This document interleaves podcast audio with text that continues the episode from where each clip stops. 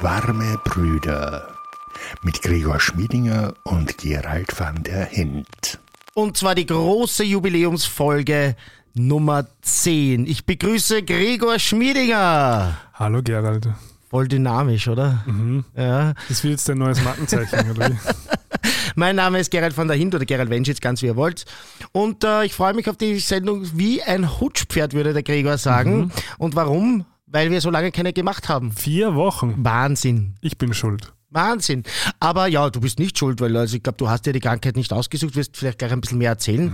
Aber es ist wirklich so, dass ich es vermisst habe. Mhm, definitiv. Also ähm, wirklich, wirklich wahr. Jetzt äh, seit Tagen schon in hellster Vorfreude, habe auch vielen Leuten davon erzählt, weil ich einfach richtig Bock habe. Also äh, macht auch mir Freude. Ja, man macht das halt auch so selten, dass man sich irgendwo eine Stunde zusammensetzt und einfach nur so, also one-on-one spricht irgendwie so. Also in, in, in so einer Konzentration auch. Stimmt, ja. Ja, weil man hat halt immer in der Ablenkung normalerweise. Ne? Im Kaffeehaus schaust du da ein bisschen rum und so und da ist es wirklich sehr fokussiert. Und selbst wenn es nur das Handy ist, ja, also das ist halt einfach bei uns auch für diese Stunde anderthalb wirklich weg. Ähm, und das ist ein besonderes Erlebnis. Und Wahrscheinlich eh einer der wenigen Gelegenheiten in deinem Alltag, oder? in, bei mir ist es ganz extrem. Ich bin so handysüchtig, aber du ja auch ein bisschen, oder? Ja, ich, ich habe immer so Versuche, dass ich dann wieder versuche, das irgendwie so äh, einzugrenzen. Hast Also- du eine App, die das trackt? Na, sicher. Und ich habe sogar eine App, die dann zusammen, also zum Beispiel Instagram zwischen 20 Uhr und 12 Uhr Mittag nächsten Tag sperrt. Nein. Ja. Das gibt's. Und? Wie heißt die? Äh, musst du nachschauen? Instagram-Blocker.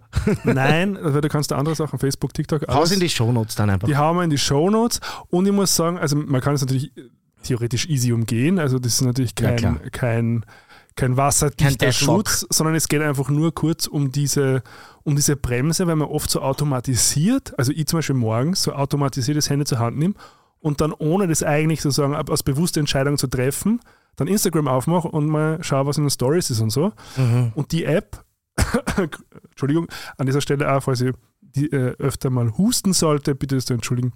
Bin noch nicht ganz erholt. Mhm. Ähm, reden wir gleich drüber. Und genau, und es ist einfach wie so, wie so, ein- wie sagt man da, so, so, so ein bisschen so ein, auf der Straße, so, also, was die halt einfach Mhm. vor, vor Schulen und so, Ja, da so- so- so Muggel Absperrung. gibt. weiß nicht. da so Muggel Ah, die. Brems, äh, Brems- wie heißen die Geschwindigkeitshügel oder so? So so da genau gibt sicher ich einen. Fachbegriff.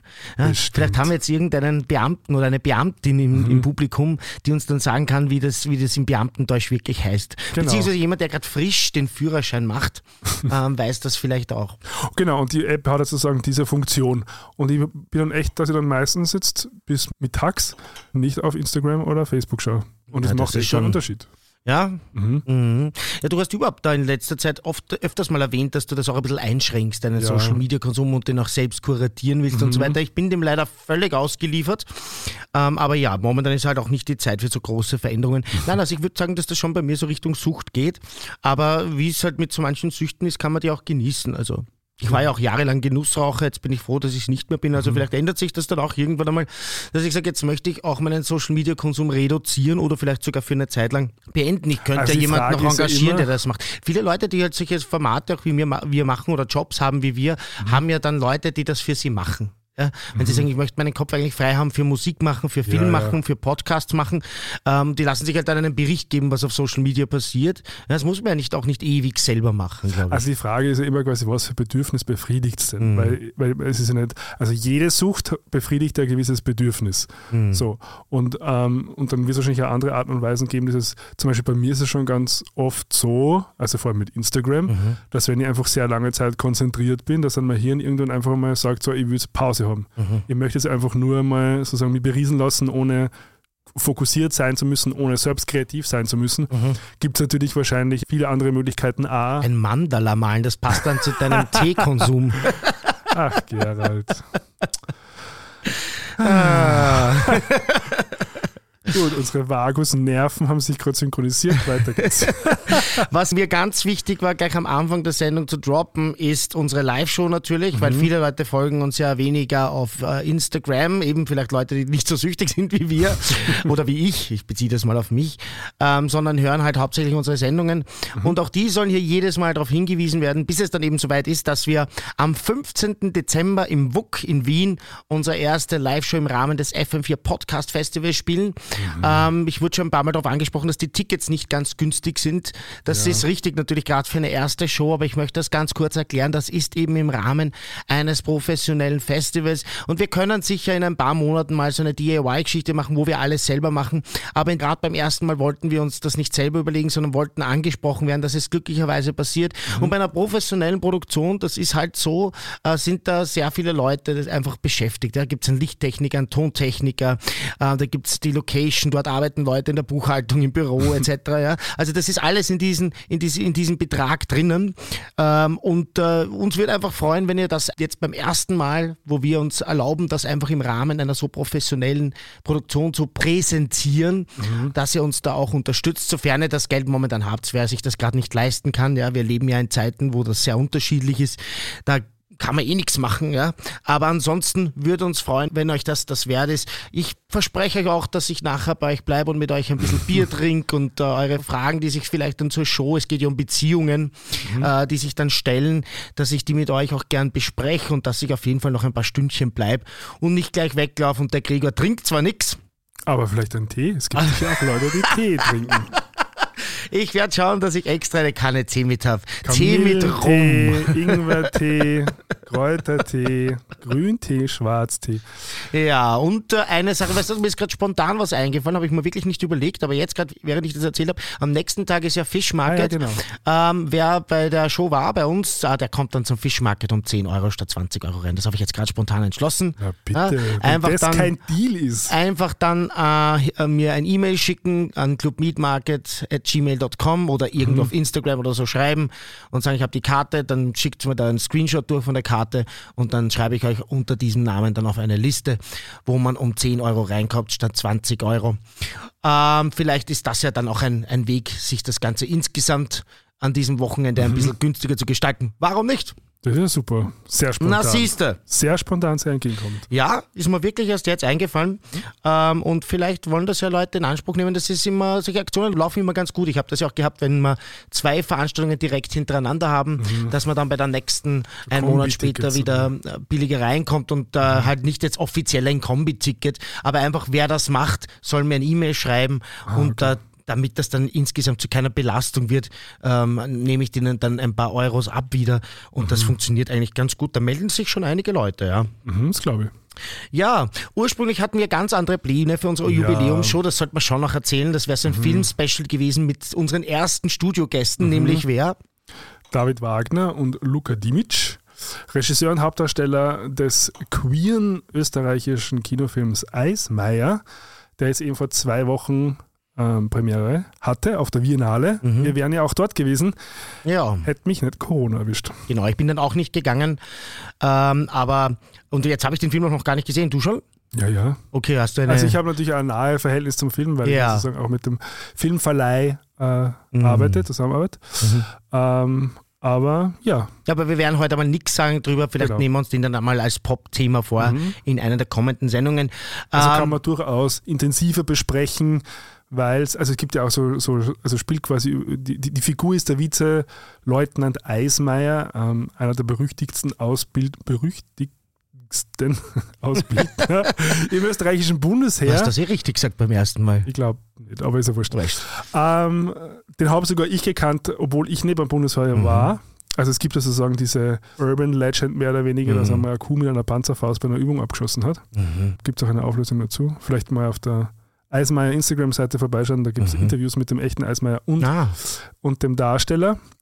Ähm, und was natürlich das Spannende ist, äh, der war sozusagen in the closet Mhm. für sehr lange Zeit, hat sich dann in einen seiner Rekruten verliebt, mhm. ähm, hat dann seine Frau verlassen. Und, aber ich würde jetzt nicht wahnsinnig viel, viel spoilern, damit irgendwie. Ja.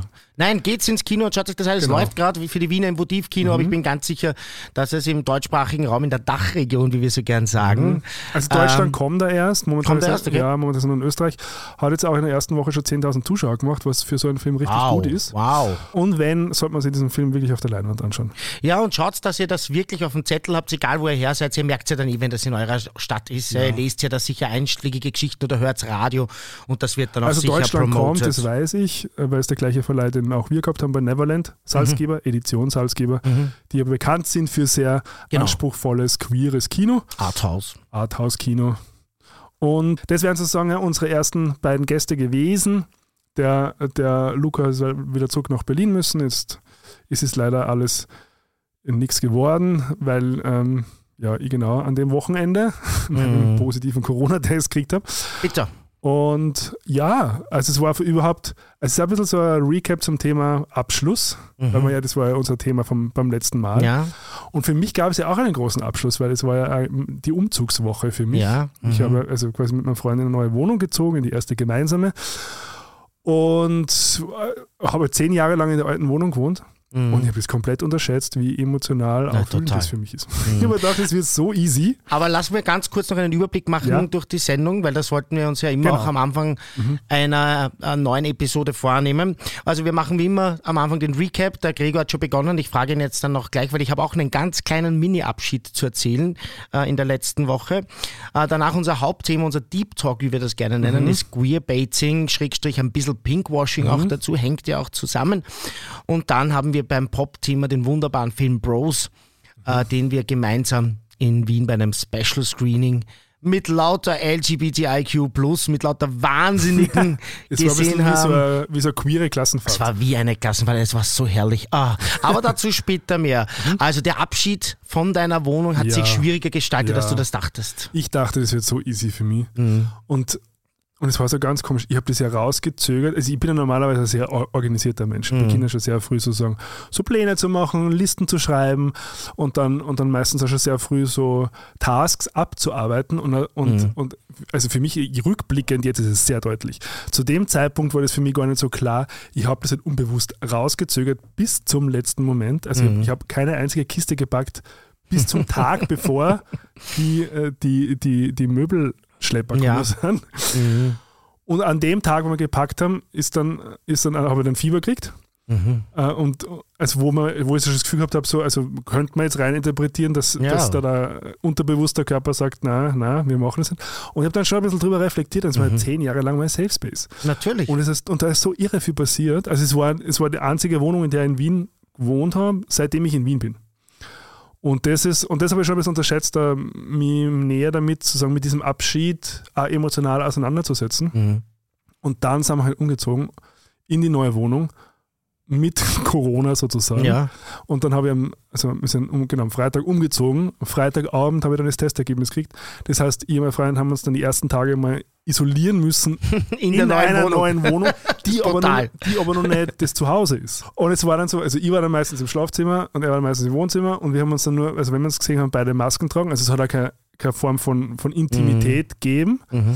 Ähm, und dann, und dann sitzt du da halt in einer Wohnung, die halt einfach noch nicht dein Zuhause ist. Und mhm. es sind nur Kisten und es gibt nichts. Also mhm. ich muss schon sagen, es war schon sehr herausfordernd, mal abgesehen halt sozusagen von diesen, also jetzt Corona war jetzt nicht so schlimm, bis auf die Halsschmerzen. Also das muss ich echt sagen. Ich habe, glaube ich, mein Leben noch nie solche Halsschmerzen gehabt. Ich bin also nachts halt immer aufgewacht, weil die Schmerztabletten dann immer gekriegt haben. Und das mhm. ist generell, glaube ich, jetzt bei der, bei der aktuellen Variante, irgendwie dürfte es so ein. Ja, die ein, Mandeln sind jetzt auf genau. einmal irgendwie bedient. Ja, ja, genau. Sofern man sie auch, noch hat. Ja, genau. Ich habe das große Glück, dass sie mir als Kind entfernt wurden. Da bin ich nachträglich sehr früh. Damals war ich nicht so begeistert natürlich. Mhm. Aber ja. Genau. Ja, und jetzt nach, nach, nach zwei Wochen, also ich habe das eh vorher schon kurz erzählt, also so, die Woche ist jetzt die erste Woche, wo ich das Gefühl habe, so jetzt, jetzt, jetzt fühlt es sich schon an wie zu Hause. Also es ist ja so ein Neubeginn. Also mhm. es war jetzt ein, ein, ein Abschied mhm. auch von mir, den, den ich jetzt rückblickend einmal so mhm. schildern kann. Und genau, aber jetzt, jetzt fühlt es sich richtig an. Ich habe das auch bei Wohnungen oder Orten generell, das muss ja mhm. nicht immer eine Wohnung sein. Ähm, ich habe das sogar, wenn ich länger wo auf Urlaub bin, ja. Also mhm. dass, dass ich da, wenn ich weiß, das ist wahrscheinlich das letzte Mal, dass ich im Leben hier stehe. Ja? Und man weiß ja, diese Erinnerungen, die verschwimmen dann irgendwann wieder. Also du verlierst ja was. Es ist eine mhm. Abschiedssituation. Und wo ich es ganz, ganz extrem habe, ist bei Autos spannenderweise. Ah. Also jetzt das letzte Auto, da ist wieder eine Sondersituation, weil das hatte ich erstens nur zweieinhalb Jahre mhm. und ich äh, war ja mit ein Grund, warum ich es jetzt auch eingetauscht habe gegen ein neues Auto, ähm, weil, weil es war ja sozusagen äh, auch etwas, was ich gemeinsam mit meinem Freund gekauft habe mhm. und aus der Wohnung kann und will ich momentan nicht raus und jetzt habe ich gedacht, irgendwas muss, irgendwas muss ich ändern. das ist irgendwie so für mich auch ein, ein, ein schönes Ding. Ja. Blond und das, Bitte? Blond wolltest du nicht Nein, färben? also es soll ja keine Midlife-Crisis sein, sondern irgendwie so ein, so, ein, so ein Zeichen auch, dass, dass ich auch bereit bin, weiterzugehen und nicht festhängen. Abschluss ein bisschen ein auch, bisschen oder? Abschluss, wobei natürlich das jetzt kann jetzt auch nicht der Abschluss sein, dass man ein, ein Leasingauto gegen ein neues Leasingauto eintauscht. Ja. Naja, es muss Aber auch es ist, es ist halt einfach so ein, ein, ein es weiß ich, hat sich richtig angefühlt, Mhm. das jetzt auch einfach zu machen. Ähm, deshalb war es äh, jetzt emotional, also es war schon auch so, dass ich wirklich mir überlebt habe, was man da drin alles erlebt habe und es war so ein Mhm. emotionaler Moment. Aber ganz extrem war es halt früher. Ich habe viele Jahre meines Lebens immer so ganz alte Autos gehabt, ja? also Ah. so richtig 20 Jahre alte Autos Mhm. und habe die dann tot gefahren, oft vier, fünf Jahre, bis die gar nicht mehr gegangen sind. Und da habe in diesen Autos natürlich über diese vier, fünf Jahre extrem viel erlebt, also von Pannen, aber auch über Romanzen, Mhm. ähm, Ausflüge, ja Sex, sagen wir es einfach, wie es ist. Mhm. Unfälle? Ja. Ähm, Unfälle. Ich habe früher als Jugendlicher und als junger Erwachsener irrsinnig viele Autounfälle äh, gebaut. Mittlerweile fahre ich äh, unfallfrei. Ich klopfe gleich einmal auf Holz, auch wenn ich nicht abergläubisch bin ähm, und nicht religiös etc. Aber ähm, dazu habe ich danach noch ein Bit übrigens. Und äh, ich habe dann wirklich teilweise geheult. Ja? Also ich weiß noch das Auto, das ich zu meiner Matura-Zeit hatte, wie ich das dann äh, verkauft habe und mir bewusst war, das wird jetzt zerlegt und geht nach Afrika. Da habe ich stundenlang geheult. Ja, das war, wirklich? war ich vollkommen fertig. Ja, mit meinem Minidisc-Player damals für die Leute, die sich, die sich erinnern. Ja, was, da habe ich mir die Musik überlegt, die ich da gehört habe drinnen. Und das, also es ist äh, einfach irre, was man da alles erlebt. Weil ich gerade gesagt habe, auf Holz klopfen, das ist auch etwas Lustiges. Ich habe in einer der letzten Sendungen gesagt, um Gottes Willen oder so, und dann ist mir aufgefallen, dass ich halt diese, Ja, ja. diese, diese, was man halt so von der Gesellschaft aufsaugt, diese Sachen verwende. Ich bin jetzt da auf meiner Rückfahrt von München, war ich auf einer Raststation und bin da in meinem neuen Auto, das ich natürlich sehr, sehr liebe, das noch keinen Kratzer hat und komplett frisch. Also das war Kilometer 700 war bei einmal München und zurück oder war ich circa bei der Hälfte. Ja? München sind 450 Okay. Kilometer am Weg zurück. Dann stehe ich bei der Raststation und dann geht vor meinem Auto eine schwarze Katze vorbei. Ah, Und das ist kurz wirklich so überlegt, bringt mir das jetzt unglaublich. Gerald, was ist denn mit dir? Was ist denn mit dir? Was ist denn los? Ja? Aber das ist ja unglaublich, wie sehr äh, solche Dinge, Aberglaube, aber Sicher. sicher auch religiöse Dinge und so weiter, wo du natürlich als aufgeklärter Mensch sagst, das ist doch ein Schwachsinn. Ja?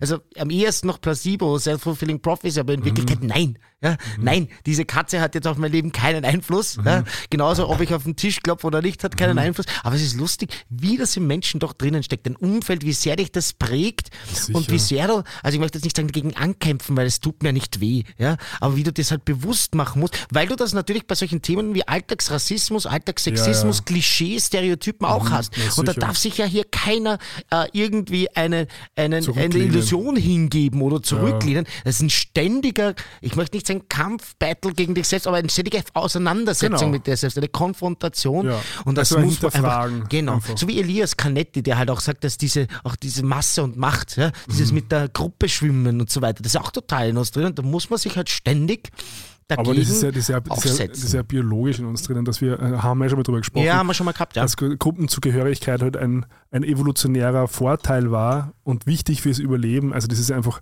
deeply hardwired, wie man so schön sagt, What's uns. up, Truth? So ist es. Mhm. Gewiss, gewiss. Gewiss, gewiss. Wo kommt denn das jetzt her? Letztens irgendwo gehört in einer Das- Fernsehsendung. Gewiss, das gefällt mir. Habe ich mir Gewiss. vorgenommen, das baue ich auch mal bei uns ein. Da kannst Du. du, kannst du schon Tee trinken, wenn du das auch sagst.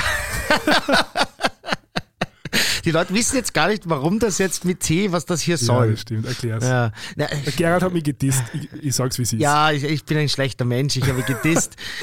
Er wollte mir da sein, seinem Koffeinkult quasi unterordnen und ich habe mich gewehrt. Äh, Ich habe einfach nur Kaffee angeboten und gesagt, hast du Tee auch? Und das ist, was ist das für eine Frage, einen erwachsenen Menschen über Tee hat? Natürlich nicht. Erwachsene Menschen trinken nicht Tee, sondern trinken Kaffee. So, Ja, was glaubst du? ja. Und Aber- jetzt, aber, aber das heißt ja nicht, dass es richtig ist. nein, ich mache ja nur einen Spaß. Ihr seid eh alle, Also alle irgendwo- Teetrinker sind auch Irgendwo erwachsen. gibt es auch Grenzen, ich sag's So dir. ist es. Das ist jetzt, und die Grenze ist beim Tee Ja, erreicht. Die sogenannte T-Grenze. Ich halte So, ja viel aus, aber irgendwann, irgendwo ist einmal Schluss. ähm, sag mal jetzt, äh, ich habe auch noch aufgeschrieben als Stichwort Krankheit Gregor, aber du hast das eigentlich eh schon erklärt. Ja. Ja. Also es, äh, das ging dir sehr schlecht. Interessanterweise fast drei Wochen, oder? Nee. Also äh, es war innerhalb von einer Woche was erledigt. Also ich habe innerhalb. Aber ich meine jetzt der positive PCR-Test, das hat relativ lang gedauert und das war hartnäckig. Nein, also das, es, ist, es ist sehr schnell gekommen, sehr intensiv. Also wir haben Ja. an, an dem Wochenende ja auch telefoniert und du hast ja gesagt, das klingt wie ein anderer Mensch, wenn ich mich richtig erinnere. Also ich habe wirklich eine sehr tiefe Stimme gehabt. Mhm. Äh, Ich fand sie ein bisschen sexy auch, aber, aber nur vom Klang her, nicht vom, wie sie sich angefühlt Mhm. hat. Ähm, und dann waren es eigentlich so ja, drei, vier Tage, wo ich schon sehr, sehr, sehr viel geschlafen habe, Mhm. einfach sehr viel getrunken habe und so. Und dann innerhalb von sieben Tagen habe ich dann einen negativen PCR-Test gehabt. Also nicht einmal positiv mit über 30, sondern Schau. dann negativ. Das ist dann relativ So- rasch gegangen. So anders habe ich das subjektiv erlebt. Die haben mir eingebildet, es hat ewig gedauert. Nein, weil es waren ja nur zwei Wochen jetzt. Mhm. Also zweieinhalb. Ja, da Und- sieht man die Zeit, die Ja. wir nicht miteinander verbringen können, die kommt mir halt viel länger vor. Ja, genau. Gefühlt waren es Jahre. Und ich muss dazu sagen, es war, mein, es war meine erste Corona-Infektion und ich war mir so sicher, ich krieg's nicht. Und dann natürlich, genau zum ungünstigsten Zeitpunkt, wenn wir ehrlich sein, hat sie zugeschlagen. Aber auch das haben wir gemeistert So ist es. und sind gestärkt. Und was natürlich, worüber ich mich natürlich jetzt sehr freue, dass ich mehr oder weniger jetzt schon geboostert bin über den Winter Mhm. durch die, durch die, Ja. durch die Infektion. Hast du schon die Boosterimpfung bekommen? Nein. Man sagt ja, man soll sich trotzdem boostern lassen, Also wenn ich man die Infektion Ich hat. habe angerufen Ja. und sie haben gesagt, nein. Und mein Freund, der auch sozusagen Arzt ist, sagt, es ist nicht notwendig. Es ändert sich aber wöchentlich, ja, weil Ja, jetzt vielleicht. bis vor kurzem war die Empfehlung wieder auf jeden Fall boostern, auch wenn man Mhm. die Infektion hat. Schau, ich hoffe, dass ich jetzt durchkomme. Ich habe morgen noch, also bis morgen werde ich ja hoffentlich durchkommen, außer du steckst mich jetzt an, und was ja praktisch unmöglich ist. Ja. Aber morgen habe ich meine vierte Impfung. Ähm, unser Hund bellt gerade, also unser Hund sage ich schon. Mein, Schau, Mein Hund. mein Hund, der Kottan, bellt gerade. Äh, falls, ihr, falls ihr das hört, bitte nicht wundern, der ist heute wieder hier und hat sich's wunderbar auf den Sofa bequem gemacht, direkt auf der Tasche Und der Jacke der Jacke vom Gregor. Ich habe ihn jetzt dann stattdessen als Austausch äh, eine Decke angeboten. Genau. Ähm, ja, Recap. Das Ganz Thema. kurz vielleicht da als, Ja. als Abschluss noch, also das Einzige, was ich mache, ist, es auch gut morgen, du, du gehst morgen Corona impfen, oder? Ich gehe mal Corona Ah ja. und Grippe impfen. Ah ja, ich mal hat auch mir extra ähm, keinen Sport mehr gegen Ende der Woche eingeteilt und keine schweren Termine. Ich habe Mhm. ein paar Termine berufliche, aber nichts, was irgendwie brutal ist und körperlich und wo ich mich viel bewegen muss. Und äh, dann, also das mache ich aber immer so. Ja? Und dass ich am Wochenende auch keine Partys habe. Also wenn es mir gut geht, werde ich schon ein bisschen was machen am Wochenende, weil, Mhm. ja, also wir, wir sind ja jung, äh, young, free and single sozusagen. Also werde ich äh, natürlich, ja ich, ja. Äh, Das ist übrigens dann ein Thema schon für ein Recap. Ja. Aber Ähm. genau, äh, Gri- Grippeimpfung geben morgen auch. Und das muss ich Ah, schon, okay. und das muss ich schon sagen, also dieses, dieses Angebot, was es jetzt von der Stadt Wien gibt und so, das ist echt super. Also dass Mhm. du gratis Grippeimpfung Am Hausarzt kannst. sogar, gell? Also ich, geb, ich bin jetzt morgen im Gesundheitszentrum irgendwas. Gasgasse wahrscheinlich. Ähm, nein, im siebten. Mhm. Ah, okay. Ja. Ähm, aber das ist echt super easy, super unkompliziert und da muss man echt ein Lob. Ich weiß nicht, ob das in Ollenstetten so ist, aber zumindest Mm. in dem Fall ein, ein, ein Lob an die Stadt Wien aussprechen. Ja, dafür wollte ich jetzt gerade einen Parkpickel holen und da muss ich mir vorher einen Termin ausmachen. Ach Und ich weiß, ein Parkpickel aufkleben, ja, Mhm. also aufkleben tue ich, aber ein Parkpickel ausstellen, das war bis jetzt so, da bin ich zu einem Automaten gegangen, habe meine Nummer geholt, bin sofort Mhm. immer drankommen, weil so viele Leute brauchen das nicht täglich und die haben das ausdruckt und das war's. Und momentan muss ich da drei Tage auf einen Termin warten und da bin ich ja sehr uneinsichtig. Ja. Ja, Also, du bist da sehr ungeduldig. Nein, das ist, äh, ich meine, das ist auch unpraktikabel, weil ich weiß, ich kenne ja Leute, die arbeiten in den Abteilungen dieser. Ah, okay. es, es werden jetzt nicht mehr. Was mich wirklich geärgert hat, ist, dass der Mensch am Eingang sich ausgeredet hat auf die, aus, auf die ukrainischen Flüchtlinge. Ja? Ich gesagt, sie haben gerade momentan so viel zu tun mit den ukrainischen Flüchtlingen. Sag die parken doch, die brauchen doch kein Parkpickel. ja? Also das ist ein Schmäh jetzt. Ja? Aber ich, ich liebe die Stadt Wien und ich freue mich nur, dass du hier arbeitest für mich. Aber ich sag da was, dass ich für einen Parkpickel einen Termin brauche, macht keinen Sinn. Warum? Du holst dir ja dein Auto. Ja, dann kriegst du den Zulassungsschein, du musst das ja anmelden. So, und ab dem Zeitpunkt kann einen Parkpickel holen. Das heißt, ich kann jetzt eigentlich nicht parken. Das heißt, ich muss mir eigentlich außerhalb von Wien oder in einer privat geführten Parkgarage einen Parkplatz suchen. Das macht ja keinen Sinn. Und nochmal, das dauert wenige Sekunden. Aber ich möchte gar nicht drüber jammern, weil wie du sagst, ansonsten ist Wien so eine toll organisierte Stadt. Und wir kriegen nicht mal Geld von der Stadt Wien dafür, Ja, das zu sagen, sondern das nicht. ist einfach so, noch nicht. Wer weiß, wir können uns ja auch so bestechen lassen, so wie die ganzen Chefredakteurinnen und Chefredakteure Ah, ja, ja, in Österreich. Ein, ein paar Krümel vom Kuchen. Also für die, die gerade aus der Dachregion zuhören, es stellt sich gerade heraus, dass selbst der Qualitätsjournalismus in Österreich, der sogenannte, äh, teilweise gekauft und bezahlt ist, äh, von, von, von, oder in Freundeskreisen bestimmt ist. Von politischen. Ähm, nein, das wollen wir natürlich nicht wirklich. Wien ist eine toll organisierte Stadt, unsere Ämter und so weiter arbeiten normal sehr effektiv. Gesundheitsversorgung ist auch recht toll. Ähm, aber manchmal gibt es natürlich Einzelfälle, wo man sich Ja. ähm, ein bisschen gefrotzelt vorkommt. Ja. Ähm, genau, Recap, Trennung. Ähm, äh, auch mit Hilfe meiner lieben Therapeutin, über die ich schon ein paar Mal erzählt habe, ähm, habe ich jetzt eben mal überlegt, dass ich äh, schon auch jetzt einmal die, sag jetzt mal, die Vorteile sehe. Mhm. Wir haben ja schon gesagt, es gibt eine Entwicklungschance. Ja, und äh, es gibt natürlich auch Sachen, die man als äh, alleinstehender Mann machen kann, die man als äh, Pärchen schwieriger machen kann. Zum Beispiel? Zum Beispiel Reisen. Ja. Ja, ähm, weil da müssen halt immer beide das wollen, beide Zeit haben. die Zeit haben und äh, vor allem beide auch das Geld haben und so weiter. Ja? Und äh, ich habe jetzt ganz einfach mal spontan drei Wochen New York gebucht im Sommer und ich bin okay. überzeugt, das hätte sonst nicht so einfach geklappt. Und das heißt, auch wenn ich natürlich nach wie vor nicht glücklich darüber bin, dass diese Trennung so stattgefunden hat und wie sie stattgefunden hat, bin ich jetzt schon auf einem Punkt, wo ich sage, jetzt schaue ich einmal nach vorn und mache einfach Dinge, die sonst schwierig gewesen wären. Ich, Das liebe ist- ja, ich liebe New York. Ja, warst du schon? Ja, schon öfter. Schon öfter? In, äh, in, in, in, in, auf Mission oder? Ähm, naja, also, na, das erste Mal, na, beides. Also das erste Mal, ich bin ja ähm, nicht zur Matura-Reise Summer Splash mitgefahren damals, sondern ähm, habe mich dafür entschieden, mit, äh, mit einer guten Freundin, der Astrid, liebe Grüße an dieser Stelle, ähm, stattdessen das Geld zu nehmen und nach New York zu fliegen. Ja, genial, aber. Und- ist schon Ja, klar, was da besser ist, ja. Ja. Und dann, wie ich natürlich in Amerika studiert habe, habe ich für, meinen für meinen ersten Kurzfilm The Boy Next Door in Mhm. New York gecastet. Also jetzt rückblickend, das ist eine Wahnsinnsaktion. Ich habe in Ohio studiert, bin mit dem Flugzeug nach New York geflogen, habe mein Hotel gebucht, wo ich Wirklich? habe hab in einer, also in der, Mit in, Casting Couch? ja, ja, in der bekanntesten äh, Industry Magazine einen Casting Call geschalten. Da sind Wow. Leute kommen, den ganzen Tag gecastet. Ich alleine, sehe, der Bursen Mühlviertel, sitzt da irgendwo im 75. Stock in einem Hotel. Nein. Und die haben mir wahrscheinlich geglaubt, das ist irgendwie so. Und, und da waren dann echt so Leute, die dann halt so, also jetzt bei, bei so mit Damon-Filmen und so mitgespielt haben, jetzt natürlich keine Hauptrollen, aber halt Mhm. Ja, schon klar. so, so ähm, äh, Nebenrollen mit Text, was jetzt nicht so ohne ist. Genau, dann sitzen wir da so im, in, in diesem Hotelzimmer und ich habe dann natürlich, also, also ich war ja alleine und habe dann mit denen, also quasi dann so, so, so eine kleine Kamera mitgehabt und dann haben wir so Sz- Szenen durchgespielt und dann habe ich da halt die Darsteller für The Boy Next Door gecastet. Und ich kann mich noch erinnern, es war, war ein ziemlicher Schneesturm in New York zu, zu dem Zeitpunkt, dass sie dann teilweise so sehr viel verspätet kommen sind, weil, Mhm. weil der ganze Verkehr stillgelegen ist. Also das war schon so aufregend. Das war Ah, schon das klingt irre, ne? Und, äh, Aber hattest, woher hattest du das Budget? Ur- ja, das ist ja nicht so teuer. Also du brauchst einen Flug, du brauchst ein Hotelzimmer, musst ja das Beste nehmen. Ja. Und diese, diese Ad hat, glaube Diese ich, Schaltung habe ich jetzt gemeint. Also das hat nicht so viel gekostet, 150 oder so. Wirklich? Ich hätte Ja, das jetzt ja. viel teurer, wenn das so Nein. Industry Standard ist. Nein, das ist ja nicht so arg. Okay. Aber, aber so rückblickend ist es halt urnaiv, was der da fliegt. Ja, schon. dann.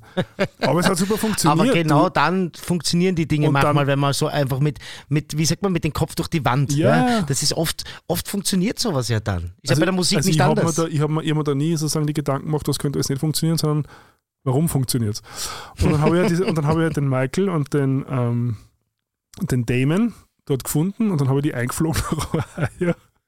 In der Best Western untergebracht und da haben wir in der Boy Next Door gleich gedreht. Und so geil.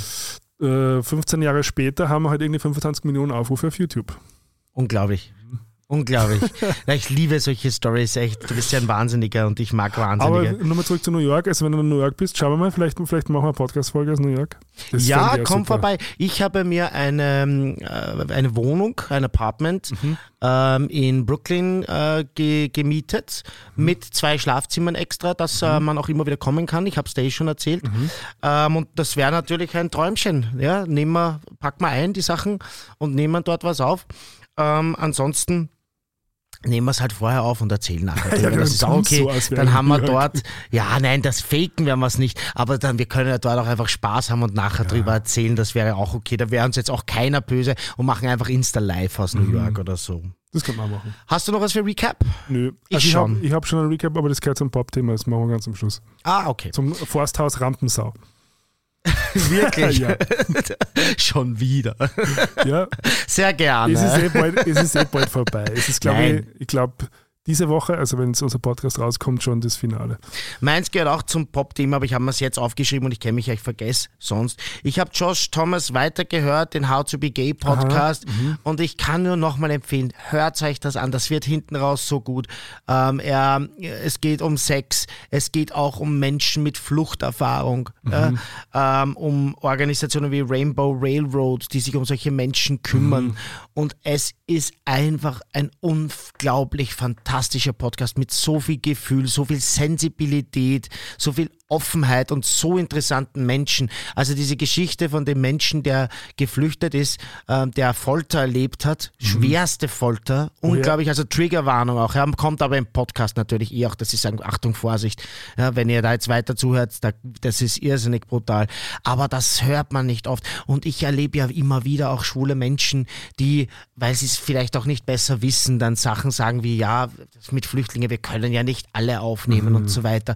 Dann muss man sich diese Folge mal anhören und sich überlegen, dass man eben schwul geboren ist in einem Land, wo das verboten ist und wo man verfolgt wird und wo dann die Polizei einfach dasteht und mehr werde ich jetzt nicht sagen, weil sonst müsste ich auch eine Triggerwarnung Aber aussprechen. woher, woher ist er geflohen?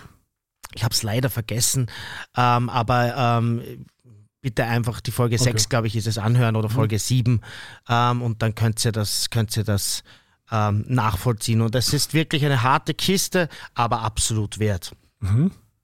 Jo, Deep Talk. Yes.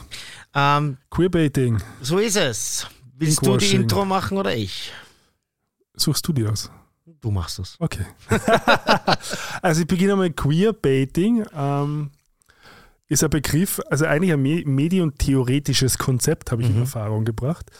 Ähm, und ist mehr oder weniger eine Marketingtechnik, wo zum Beispiel in Büchern oder Serien oder auch bei Popfiguren, nennen wir es mal so, oder auch Prominenten, Queerness angedeutet wird, aber eben nicht klar definiert, mit dem klaren Ziel, ein LGBTIQ-Publikum anzuziehen, also sozusagen die Queer-Dollars ähm, einzukassieren.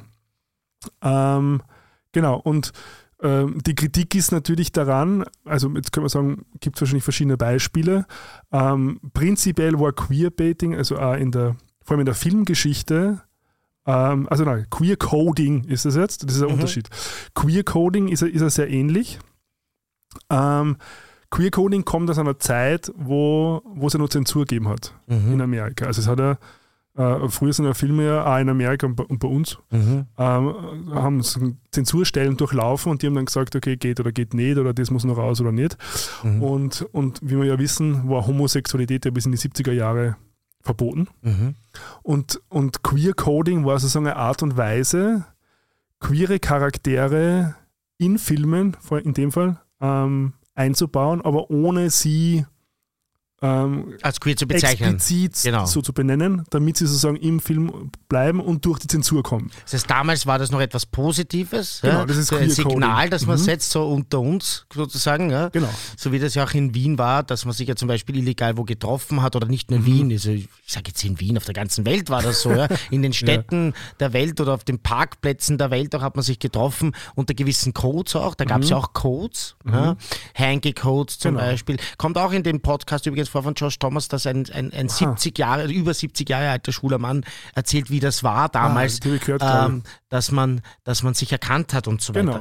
Ich wollte noch eine Definition kurz äh, zu, zusätzlich geben, Mhm. weil ich, mir die so gut gefallen hat von Alexander Avila. Mhm. Ähm, der hat, also der ist eine Koryphäe auf dem Gebiet, ein Teenager eigentlich Mhm. äh, aus, aus Amerika mit hispanischen Wurzeln, äh, der äh, das so erklärt hat, es ist wie eine Regenbogenkarotte und er sagt noch dazu, oder ein anderes phallisches Objekt, dass man vor den queeren Zuseher hält oder vor der queere Genau. Zuseherin und sie dann aber wegzieht. Das heißt, du kriegst das nicht wirklich, sondern es gibt nur Andeutungen. Genau. Ja, aber es wird dann nicht wirklich, es gibt keine Dedication dazu. Dazu. Also genau, das ist, das ist eben die große Kritik daran, also wie es sozusagen heutzutage stattfindet, weil heutzutage gibt es ja die Zensur nicht mehr. Genau. Das heißt, man, man, man muss jetzt Figuren nicht unbedingt per se mehr queer coden, weil man kann Mhm. sie ja sehr explizit so benennen. Und die, und die große Kritik am Queerbaiting ist sozusagen, dass äh, eben gerade genug Interesse erweckt wird, damit sozusagen die LGBTIQ-Community ähm, anspringt, mhm. aber eben nicht genug, äh, um eine akkurate Repräsentanz zu schaffen. Also damit, Genau. damit sozusagen, äh, also Glee war zum Beispiel so ein Beispiel, das ob du jemals gesehen hast. Nein, aber ich äh, kenne es aus Secondhand aus Office Ah ja, und habe es auch gefunden in meiner Recherche über, äh, über Queerbaiting. genau. Also da, da, da gibt es ja auch diese Kritik daran, dass, dass ähm, queere Elemente sehr stereotyp eingesetzt werden, Ja. um sozusagen die, die, die, ähm, die queeren Zuschauer abzuholen. Genau. aber eben nicht genug Raum oder genug Stellenwert geboten wird, um eine akkurate oder vielschichtige Repräsentanz von, von, von Queerness sozusagen zu schaffen. Genau. Genau, machen wir noch ein paar Beispiele durch, dass sich die Leute mehr vorstellen können. Ich habe mir zum Beispiel aufgeschrieben, äh, dieses Pop-to-Tattoo, die sich dann einmal geküsst haben, aber natürlich auch der ganz berühmte inszenierte Kuss von Madonna und Britney Spears. Bei den Video Music Awards wird da oft genannt. Und? Äh, zwei heterosexuelle Künstlerinnen, die aber diesen Ku- Kuss dann machen, sozusagen, um eben auch äh, ihre ja breit angelegte queere Fanbase abzuholen. Und ganz aktuell das wohlbekannteste Beispiel Harry, Harry Styles. Styles. Jetzt wollte ich es genau gleichzeitig sagen. Um eine Millisekunde haben wir es nicht gleichzeitig gesagt. Unvorbereitet, aber es hat trotzdem nicht geklappt. Ja. Mal, äh, hast, du die, hast du die eingelesen in die, in die Kritik um Harry Styles? Ich habe hab mich nicht eingelesen, aber ich habe es also oberflächlich beobachtet. Also wenn du ein bisschen konkreter we- werden kannst, dann gerne. Naja, also Harry Styles ist ja quasi, ich muss ja gestehen, dass ich mich ja erst mal informieren musste, wer das wirklich ist. Wirklich? Du bist kein Ja. One Direction Fan gewesen. Genau, das habe ich erst rausfinden müssen, dass der Teil von One Direction war, also eine Casting, eine Ja. gecastete Band Ja. von ähm, The Voice, oder wird das kassen, in Großbritannien? Ja, welche jetzt, es jetzt konkret war, ob das. Mhm. Idol war oder The Voice. Ja, ist auf jeden Fall eine gecastete Boyband. Und er hat jetzt sozusagen eine Solo-Karriere gestartet und ähm, hat am Anfang noch sehr genders äh, äh, äh, konform sich Mhm. gekleidet und ist über die Jahre hinweg halt immer sozusagen mutiger geworden Mhm. im oder experimenteller einfach, was, Mhm. was, Kleider Das angeht. ist jetzt die Frage, ja. Wirkte, also, äh, oder nennt ihr auch oft sehr ähm, prominente Beispiele aus der Vergangenheit, wie jetzt Freddie Mercury oder Prince oder Mhm. äh, Kurt Cobain, gibt es ja auch dieses sehr klassische Foto von ihm im Kleid, also so ein Cover-Magazin Ja. ähm, und spielte natürlich sehr stark damit. Ähm, hat auch oft bei seinen Konzerten, wie ich in Erfahrung bringen konnte, dass er halt auch das Thema äh, Queerness thematisiert. Mhm. Ähm, also es gab zum Beispiel ein Mädel, was sie irgendwie von ihm gewünscht hat, dass er ihr hilft beim Coming Out und dann hat er auf der Bühne quasi für sie das Coming Out ihrer Mutter gegenüber gemacht. Ah, und so. schau, das habe ich überhaupt nicht, überhaupt nicht mitbekommen. Ja, oder halt eine Regenbogenfahne und so weiter Mhm. und nutzt es sehr stark. Und es wird auch spekuliert, nachdem er ja, und das ist ja auch sehr gutes Recht, ähm, sich nicht zu seiner sexuellen Orientierung äußert, ob das denn jetzt quasi nur aus, aus einer Marketing-Absicht heraus passiert, um sozusagen ähm, die Zielgruppe zu vergrößern, weil wenn du nicht, die nicht definierst, dann bist du für alle Heteros sozusagen hetero und für alle Queers, sage ich jetzt einmal, queer. Mhm. Und, ähm, und das ist schon so interessanter, weil da kommen wir ja zu dem Kid Connor. Mhm. Ähm, Aber Harry Styles ist immer noch nicht fertig, sondern gibt es ja ganz konkret mit seinem neuen Film. Das heißt, so, äh, so weit Aha, bist du nicht gekommen in der nein. Recherche. Nein, Das also- ist noch ganz, ganz also, wichtig. es ist, also die, die, die große Kritik war, er war ja quasi das erste Mal am Vogue-Cover Mhm. ähm, mit einem Kleid. Und da war die große Kritik von Billy Porter, Mhm. der ja, äh, also vor allem bekannt wahrscheinlich als Pose und so, Mhm. ähm, äh, dass sozusagen, warum, warum sozusagen, also was sozusagen so progressiv dran ist, wenn, wenn ein weißer Cis-Mann Ja, in einem Kleid auf die Vogue kommt, wobei das der Billy Porter schon seit Jahren oder Jahrzehnten quasi Genau. eigentlich lebt und für ihn aber viel mehr Konsequenzen haben könnte als für einen Harry Styles. mhm. Weil der hat jetzt, also wenn der jetzt da äh, sie ablichten lässt, hat er jetzt eigentlich nur Vorteile, also da gibt es irgendwie keine große stimmt. Äh, kein, kein, großes Risiko für Jetzt ihn. kann so. Backlash geben genau. oder so. Und er hat aber Billy Porter ist dann nicht einmal aufgeklärt, dass es da nicht um die Person Harry Styles geht, sondern eher um dieses System of Oppression, wie er sagt, mhm. ähm, was da halt wieder sehr, sehr deutlich zum Vorschein kommt.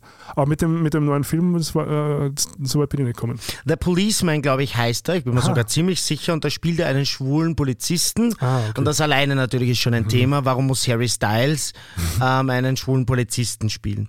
Ähm, aber es geht auch noch weiter, dass ähm, in, in diesem Film ähm, Sex immer nur angedeutet wird und Aha, jetzt nicht okay. so konkret gezeigt wird. Mhm. Und da hat er dann in einem Interview auch ein bisschen bodgert gesagt, ähm, dass äh, es schon so viel Gay-Sex in Filmen gibt, in, in, in Queer-Filmen. Und, ähm, und deshalb findet er schöner, dass diese Tenderness und diese Zärtlichkeit nur angedeutet wird und nicht konkret gezeigt wird. Und da hat natürlich die queere Filmszene aufgeschrien. Deshalb wundert mich ein bisschen, dass das ah. nicht genau das war, worauf ja, ja. du gestoßen bist. Nein. Weil, wie gesagt, erstens einmal hast du damit deine absolute Unkenntnis über queeren Film zum Ausdruck gebracht, weil natürlich nicht im queeren Film Sex immer als Hardcore-Szene mhm. gebracht wird, sondern das ist vielleicht eher die Ausnahme oder ausgewogen, mhm. aber es war einfach wirklich ein Statement, wo sich die Leute geärgert haben. Ja? Weil ja. sie einfach, wenn du dann schon sagst, okay, jetzt spiele ich einen schwulen Polizisten und dann gebe ich Interviews dazu und ich verteidige das, dann beschäftigt dich ein bisschen mit dieser Heritage, die du da mitträgst, nämlich der queere Film. Ja? Ähm, und äh, das, diese Kritik ja, fand ich dann auch ein bisschen berechtigt. Ja? Ich finde es aber ich finde es ja ganz ehrlich ein bisschen komisch, warum er da in einer Bringschuld ist, weil er die Szene nicht inszeniert hat. Also das, ist, das müsste man halt den Regisseur. Er hat es aber verteidigt. Ob er jetzt in der Bringschuld ist oder nicht, ja, ja. glaube ich, ist nicht wichtig, aber er hat halt äh, etwas, man kann ja auch sagen, das musst du jetzt den Regisseur fragen. Hat er halt e, nicht gemacht, ja. sondern hat sich halt geäußert. Und in dem Moment, wo ich mich äußere, muss ich halt dann auch damit rechnen, dass das, was ich sage, kritisiert wird. Und, Und das Gleiche gilt aber auch für die Casting-Entscheidung. Also mm also warum soll Harry Styles jetzt ablehnen? Gut, ich meine, Scarlett Johansson hat es gemacht, sie hat eine, eine Trans-Rolle abgelehnt, genau aus ja. dem Grund, weil sie ja, gesagt hat, sie, genau. sie fühlt sich da nicht äh, äh, ähm, berechtigt dazu, das, mhm. das, äh, das abzubilden. Ähm, aber prinzipiell, ähm, und das ist schon diese Kid Connor-Geschichte auch wieder, also ähm, da gibt es ja auch, es ist dieser, ähm, der, ähm, wie heißt der in der Serie, Hardstopper? Ben oder der, der, der Footballer auf alle Fälle. Ja, der Ben. Genau. Und ähm, da war ja jetzt auch sozusagen der Vorwurf des Queerbaitings, mhm. äh, dass er sozusagen äh, das, äh, also den, wo, wo, wobei, wobei da verstehe ich den Vorwurf nur viel weniger. Ähm, das müssen wir kurz erklären, aber ja. wir, müssen, wir sind jetzt gerade in einem unglaublichen Tempo unterwegs. Ja? Ja, musst, und das ist eben das, was ich. Nein, aber das, was mir hier ganz wichtig ist, ist, dass ich jetzt, weil ich das so gesagt habe bei Harry Styles, ja, dass ich die Kritik nachvollziehen kann. Aha. Ich habe dazu auch wieder keine abschließende Meinung mehr okay. gebildet. Und ich finde es ganz wichtig, dass man immer jeden Fall sich einzeln anschaut und auch jeden Aspekt. Also zum Beispiel, dass man sagt, Harry Styles, beschäftigt dich mal bitte mit Queer-Film, mhm. wenn du in einem Mitspiel spielst und sag nicht etwas, was einfach fachlich falsch ist oder mhm. Historisch falsch ist. Das finde ich zum Beispiel, das würde ich unterschreiben. Mhm. Ja. Aber dass er jetzt nicht diesen Policeman spielen soll, wenn er einfach, wir haben ja das letzte Mal auch gesagt, das ja. ist eine Studioentscheidung. Wenn der die Reichweite bringt und dann zum Beispiel ja. viel mehr Sichtbarkeit für diesen Film erzeugt, das ist, das ist, ein Argument, das könnte ich auch gelten lassen. Ja. Und deshalb, wenn wir jetzt gehen zu dieser Hardstopper-Geschichte, mhm. dann machen wir ein viel weiteres Feld auf. Ähm, deshalb möchte ich ganz kurz noch eben, wie stehst jetzt du dazu, wenn diese, wenn man das eben vor vorwirft. Es war ja auch bei anderen Geschichten. Ich also, sehe das bei Taylor Swift wurde das vorgeworfen. Ja. In Sherlock wurden immer diese Beziehungen angedeutet. In den Marvel-Filmen, Billie Eilish. Wie, wie, wie, hast du dir schon eine abschließende Meinung dazu bilden können? Nein. Also meine, meine Meinung ist, ähm, dass jetzt mal niemand in der Bringschuld steht, mhm. sich outen zu müssen mhm. oder quasi seine sexuelle Orientierung offenlegen zu müssen. Mhm. Ähm, ich kann mir schon vorstellen, also ich bin jetzt kein großer Billie Eilish-Fan, ganz ehrlich. Mhm. Ähm, also nicht, weil ich, weil ich die Musik nicht mag, aber ich, ich, ich komme sehr selten mit, damit in Berührung und auch mit der Person. Also ich, ich kriege kaum was mit. Ähm, das ist aber schon eine Generation, also ich, ich nenne es mal die Generation TikTok, die, die ganz anders mit, mit dem Thema umgeht. Mhm. Also wo es so, wo es genau darum geht, eben nimmer klar zu ja. definieren. Und es gibt aber Leute, die hätten das gern. Mhm. Und ich bin ja zu, zu einem zu einem sehr interessanten Konzept kommen, das heißt parasoziale Beziehungen, was du mhm. schon mal gehört hast. Nein. Das sind sozusagen so ähm, ähm, Beziehungen, die äh, zum Beispiel Fans zu fiktionalen Charakteren oder zu Prominenten aufbauen. Also so mhm. eine, eine Fandom-Geschichten. Ne? Genau, aber es, es, wird, es wird wie eine Intimität Genau. wahrgenommen, Mhm. die aber eigentlich nur Illusion ist und, Mhm. und nur unidirektional. So wie ich mit Justin Bieber Genau. oder äh, Anno dazumals, hergenommen. Anno dazumals mit Nick Carter, Genau. dessen Bruder gerade verstorben ist. Rest in Beat, Aaron Carter. Ich hab dich lieb. Entschuldigung. Und das, und, und ich habe das Gefühl, dass, dass, dass manche Fans, die in so einer parasozialen Beziehung Mhm. zu einer Person des öffentlichen Lebens oder zu einer fiktionalen Figur dann quasi ähm, das Gefühl haben, weil sie diese Beziehung haben, Mhm. schulden sie ihnen ähm, die Wahrheit oder dass sie sozusagen ehrlich mit ihnen sind, Mhm. was, was ich sehr problematisch finde. Also vor allem im Fall von Hardstopper, Genau, und jetzt möchte ich, also kannst du da die Einführung machen, weil ich glaube, das hat nicht jeder mitbekommen. Wir haben über Hardstopper geredet in Mhm. einer der vergangenen Folgen ähm, und da gibt es jetzt eine Entwicklung. Nämlich, Kit heißt der Schauspieler, wie noch, weißt du das? Mhm. Connor. Kit Connor, der den Ben, glaube ich, spielt, also zumindest diesen Footballer, diesen Jock. mehr. Ja? Mhm, genau. Ähm, der, der, sich in der Serie als bisexuell herausstellt. genau. Ja, Und der wurde jetzt quasi Also äh, konfrontiert von Fans, die vielleicht so eine para, wie, sagst- wie hast du, parasoziale Beziehung, Beziehung. mit ihm führen. Oder, oder aber mit äh, der Figur. Und das ist der wichtige Ja. Unterschied. Mhm. Weil, Ja. weil, weil er ist nicht die Figur. Ja. Aber Und da wurde er konfrontiert, weil, und das ist das Nein, das Interessante. Ding ist, also ich habe es gelesen, genau. Also sozusagen, Hardstopper ist, ist ziemlich durch die Decke gegangen. Es waren Mhm. ursprünglich Comics, haben wir schon mal besprochen. ja, Ähm, wir waren beide sehr begeistert, weil es, weil es ein ganz anderes queeres Narrativ ist, was man sehr selten sieht, was, was sehr auf, auf, auf emotionaler Basis und weniger auf sexueller Ebene Genau. funktioniert, was unsere inneren Teenagers sehr angesprochen hat. Mhm. Ähm, und es hat natürlich jetzt große Wellen geschlagen, weil es auf Netflix sehr populär geworden ist Mhm. innerhalb kürzester Zeit. Und jetzt über den Sommer ähm, diese, die, die Fans der Serie quasi den beiden Hauptdarstellern sehr, sehr intensiv gefolgt sind. Die waren, die waren ja auch sehr ähm, präsent äh, Mhm. auf verschiedenen Pride-Paraden Mhm. und haben sozusagen ihre Unterstützung ähm, ausgezeigt.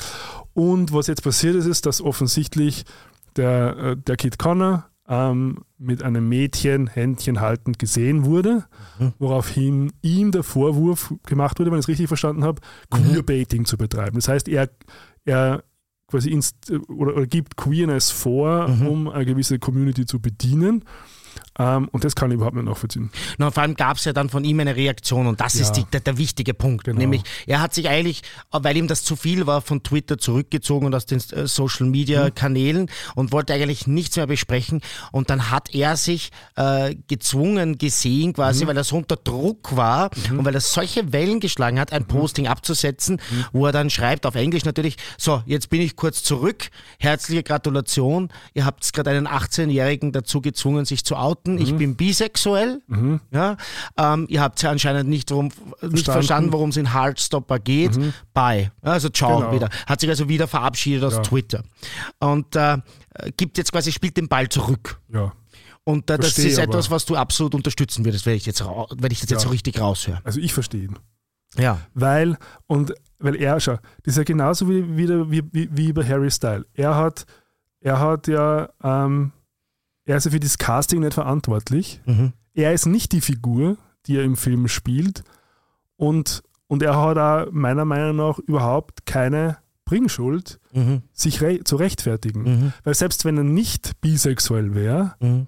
kann er ja trotzdem als Schauspieler einen bisexuellen Charakter spielen. Wir Mhm. haben ja schon mal drüber gesprochen. Ja. Ich bin auch dafür, für Chancengleichheit. Und ja. wenn es sozusagen zwei, zwei gleichwertige Ja. Kandidaten gibt, würde ich jetzt für eine queere Rolle die, die, die, den queeren Mhm. Darsteller, Schauspieler bevorzugen. Aber zu sagen, dass nur mehr queere Personen queere Charaktere spielen sollen, ist ja, ist ja quasi meiner Meinung nach genau so falsch. Ja, absolut. Er war übrigens dann noch bei einem äh, Podcast zu Gast bei Josh Smith. Rain with Josh Smith heißt das, schwieriger Name. Ähm, und hat dort dann nochmal näher ausgeführt. Ja. Also, dass das dass halt äh, für ihn äh, eine wirklich, wirklich orge ähm, Situation ist, dass in dieser Cast überhaupt so viele junge Menschen sind und dass er ja merkt, dass es denen schlecht geht damit, dass die da quasi so überwacht werden, äh, ob ihres Verhaltens, ob sie sich Ja. queer genug und so weiter benehmen. Und er hat das ein bisschen ausgeführt und ich finde das sehr, sehr mutig, das zu tun. Mhm. Ähm, was ich halt auch ein bisschen gespürt habe, muss ich zugeben, it, it comes from a good place. Ja? Manchmal kommen ja auch Sachen, die dann einfach übers Ziel hinausschießen. Mhm. Äh, ich, ich verstehe das Bedürfnis von diesen Fans, die sagen, ich habe jetzt da so, so viele Jahre gebraucht, mich zu outen, ich bin diskriminiert worden. Und wenn jemand beim Casting sagt, ich bin bisexuell, vielleicht, ich weiß ja nicht, ob er das gesagt hat, ja, das, da wissen dann Das wirklich die eingeschweißten Fans mehr, ja.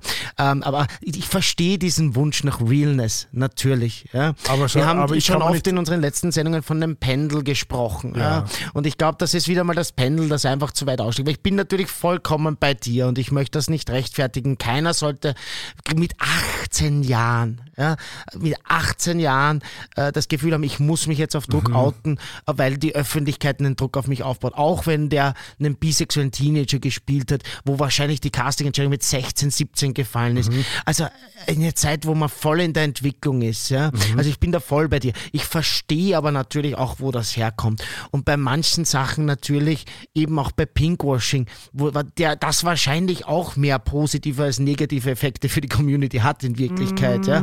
Über das können wir nachher noch mal reden. Ich finde schön, dass du gleich mal widersprichst, weil damit haben wir nachher eine Diskussion. Ja? Aber I see where it's coming from. Ich verstehe, es, es kommt ja aus einem Wunsch, der uns zusteht. Nämlich wir wollen, dass unsere Leute repräsentiert sind. Wir wollen, dass das, was wir bekommen, real ist. Und manchmal Ähm, schießen wir nein, dann eben stopp, drüber hinaus. Stopp, real muss es nicht sein. Es muss Da akkurat. spricht jetzt der Filmemacher. Es muss akkurat- Aber ich verstehe den Wunsch, dass es real sein sollte. Also real in was für einem Sinn? Na, Es gibt einfach sehr, sehr viele bisexuelle Schauspieler, Ja. die für das gecastet werden können. Und natürlich wünscht sich das die Community. Muss es so sein? Muss nicht der bessere Schauspieler genommen werden? Da können wir jetzt sehr lange diskutieren. Aber Ja. ich verstehe den Wunsch und um das geht es mir. Also ich verstehe diese Wun diesen Wunsch nach Realness. Mm, Mit dem tue ich ein bisschen schwer. Für mich, was am letzten Endes ausschlaggebend ist, ist nur das, nur das Werk an sich. Ja. Ähm, repräsentiertes, äh, queere Lebensweise, vielschichtig und akkurat? Mhm. Meiner Meinung nach ja. Mhm. Muss ich da wissen, was, was jeder Schauspieler für, für äh, ähm, sexuelle Orientierung hat oder, oder Werte, Mhm. Kanon Mhm. oder wie auch immer? Mhm. Nein, Mhm. glaube ich nicht. Weil Also Und- da, und da sind wir aber jetzt dann schon auch dort, wo man sagt, äh, können wir jetzt dann wieder Leute äh, ähm, schwarz schminken, ähm, dass sie People of Color spielen und so weiter. Das, weißt du, was ich meine? Also natürlich muss dieser Wunsch nach, nach Realness ja da sein und muss, muss auch gehört werden. Ob es jedes Mal möglich ist, aber Also Realness darum das na- geht's doch, oder? In der Essenz. Nein. Wo ist dann der Unterschied, Also ob ich jetzt sage, jemand, der, ich gehe jetzt mal weg von diesem bisexuellen Teenager, weil da reden wir über Teenager. Ne, nehmen wir jetzt mal einen, einen homosexuellen Erwachsenen. Ja. Ja. Jemand spielt Freddie Mercury Ja. zum Bleistift. So, ähm, wo ist jetzt der Unterschied, wo ich sage, da nehmen wir jetzt einen Hetero, der einen erwachsenen schwulen Mann spielt, ja? oder ich nehme jemanden, einen Weißen, der einen asiatischen Mann spielt, oder eine weiße Frau, die eine asiatische Frau spielt. Weißt du, was ich meine? Das ist natürlich schon eine ähnliche Sache, auch wenn man den nicht schminken muss, aber es geht natürlich schon in die Richtung, oder bin ich jetzt komplett falsch? Also für mich geht es, wenn, nicht, nicht um Realness, weil das ist also sozusagen einzufordern und das ist ja meine große Kritik. Aber häng dich Ja, nicht na, auf den warte mal, Begriff na, auf. Warte mal, ah, das ist meine große Kritik Ja. am österreichischen Film, dass da auch Filmemacher gibt, die glauben, es ist nur echt, wenn, wenn es die Darsteller tatsächlich sind und tatsächlich erleben. Mhm. Da bin, da, dagegen bin ich komplett. Das, hat, das hat für mich nichts mit Kunst zu tun. Mhm. Das, das hat für mich was mit, mit Exploitation im schlimmsten Fall zu tun. Mhm. Ähm, worum es ja letztendlich wirklich geht, ist um Chancengleichheit. Mhm. Das ist ja, worum es geht. Dass quasi queere ähm, Schauspieler die Chance kriegen, auch ähm, nicht nur queere Rollen, aber vor allem auch queere Rollen zu Mhm. repräsentieren. Darum geht's. Ob das der jetzt, ob der jetzt bisexuell ist, wenn er spielt oder nicht, ähm, ist die Frage, ob es einen großen Unterschied macht im Werk an sich. Also wenn geht es eher so um Sichtbarkeit und Chancengleichheit. So, so würde ich das für, vom, für mich aus beschreiben. Mhm. Ja, wie gesagt, ich, ich habe mir da meine Meinung abschließend noch nicht äh, gebildet. Ich bin da selber noch im Wiegelwoggel und ich schaue mir einfach jeden Fall einzeln an. Und ich habe ja vorher gesagt, bei Harry Styles zum Beispiel, ja. wenn der für die Reichweite sorgen kann und dann gehen da einfach, was weiß ich, drei Millionen, vier Millionen, fünf Millionen Menschen mehr rein, dann gehen da Teenager rein, die einfach sicher mit irgendwann, dann ist das natürlich auch geil. Aber es ist natürlich auch ein bisschen komisch und es ist einfach beides. Ja? Aber- Sorry, es ist einfach beides. Bei Für Har- mich. Aber auch Ich- bei, auch bei, bei Ich komme da nicht raus aus meiner Haut. aber auch bei Harry Styles wissen wir es ja nicht. Wir Ähm, wissen es ja nicht. Ich Er hat schon, da- dass sich der Ja. festgelegt hat. Hat, nein, er hat sich öffentlich nicht dazu geäußert, so Mhm. soweit ich das jetzt in meiner Recherche rauslesen konnte. Okay. Ja, dann weißt Und du mehr als ich. Aber auf alle Fälle, also, und ich habe schon das Gefühl, dass da, und man muss wohl aufpassen, dass, dass manche eben aus diesen parasozialen Beziehungen heraus das Gefühl haben oder sozusagen die sich die Ermächtigung nehmen, sowas Mhm. einzufordern. Und das, find- Sicher ein Aspekt davon. und das, und das finde ich gerade bei, beim 18-Jährigen extrem problematisch. Ich glaube aber nicht, dass das jetzt der einzige Grund ist, dass man Nein. mit dem alles erklären kann, sondern eben dieser Wunsch auch einfach, da, dass man da, nach, nach etwas, was sich echt anfühlt, dass das dann auch echt ist. Also, Es das, muss nicht echt sein. Nein, Ich für bin dich, dagegen. Für ich dich. bin strikt ja, dagegen. für dich. Aber der Wunsch danach, mir geht es nur um den Wunsch danach. Ja?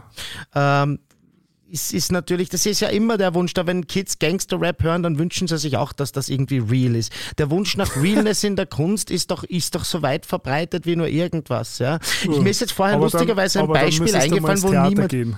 Ja, ist- Na, Kunst arbeitet doch immer mit Abstraktion. Ich habe das immer weird gefunden. Ja, zum Beispiel bei Rammstein, wenn die singen, du auf dem Schulhof, ich zum Töten bereit. Ja, das ist eines der berühmtesten Lieder, Weißes Fleisch heißt das.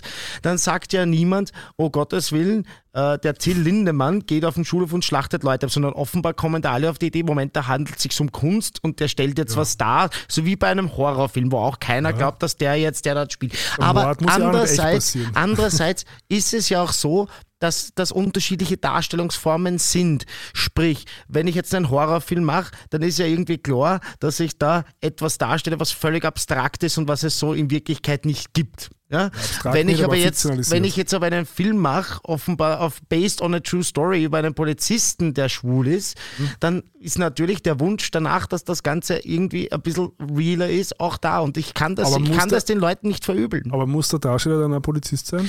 Nein. Aber Nein. das ist ja auch bitte, und Polizist ist auch keine unterdrückte Gruppe. Machen wir das jetzt nicht bitte, den, machen wir jetzt bitte nicht den Fehler, ja, muss der Mörder, Ja, eh, der, der einen drum sag- Mörderspieler ein Mörder sein. Nein, das, da, darauf lasse ich mich nicht ein. Es geht ja hier um ja- marginalisierte Gruppen Ja, und Polizisten sind sicher ganz, ganz viel, aber keine marginalisierte Gruppe, ja, sondern der Inhalt der Kritik ist, den nicht, übrigens nicht ich äußere, sondern wie gesagt, ich sehe auch die positive Seite dran, ja, aber ich verstehe, noch einmal, ich will da gar nichts verteidigen, aber ich verstehe den Wunsch danach und Mhm. äh, diesen Impuls wie, wirst mir jetzt auch nicht austreiben. Ja, muss, ich- muss ja nicht, aber ich kann dagegenhalten. Natürlich. Weil ich, doch, weil ich doch der Meinung bin, dass letztendlich geht es um Chancengleichheit und, die, und diese Act-Out-Kampagne, die ja stattgefunden hat, letztes Mhm. Jahr beschreibt es ja ganz gut. Also wenn man sich ein bisschen näher einlesen möchte. Ich möchte ihn nochmal erwähnen, wir hauen ihn eh in die Shownotes auch, aber dieser Alexander Willer, dieser Teenager aus Amerika, der wirklich Mhm. äh, mit 372.000 Abonnenten sehr, sehr äh, große Reichweite hat und äh, also früher hieß seine Seite Are They Gay? Ja? Also der beschäftigt Mhm. sich ganz viel damit, der analysiert in stundenlangen Videos, ähm, wie aus seiner Sicht, äh, ist auch natürlich sehr, sehr detailliert und teilweise auch ein bisschen extrem und Mhm. nerdmäßig, ähm, äh, in verschiedenen äh, Bereichen äh, Queerbaiting betrieben wird und Mhm. welche Hinweise es darauf gibt. Also zu, Teen Wolf zum Beispiel war so ein großes Thema bei ihm und Ja. das musste er dann löschen. Also es gibt erst zwei, äh, zwei Filmemacher oder Serienmacher in diesem Fall oder innen, das weiß ich nicht, die eingeklagt haben, dass er den Content entfernen Mhm. musste. Ja? Und das war unter anderem Teen Wolf und eine zweite Geschichte, das weiß ich nicht. Aber ganz viele sind online und ich kann es nur empfehlen, es ist irrsinnig nerdig und irrsinnig unterhaltsam. Ich möchte aber ganz kurz noch reinschauen in diese mal Pinkwashing-Geschichte. ganz kurz. Ja, ich Äh. warte. Stopp! Halt! Nein, weil ich, also weil, ähm, also dieses Ding ist ja schon ein bisschen so zweischneidig, dieses Queerbaiting, sagen wir. Also man könnte ja zum Beispiel bei Netflix einen Vorwurf machen, die ja da bekannt dafür sind, dass sie halt auch queere Charaktere ähm, in sehr vielen Eigenproduktionen einbauen. Kann man jetzt sagen, ist es Queerbaiting, weil eben sozusagen throw me a bone, aber, aber die dann vielleicht nicht jetzt sehr differenziert eigene Storylines kriegen und Mhm. sehr, sehr differenziert in der, in der Darstellung sind.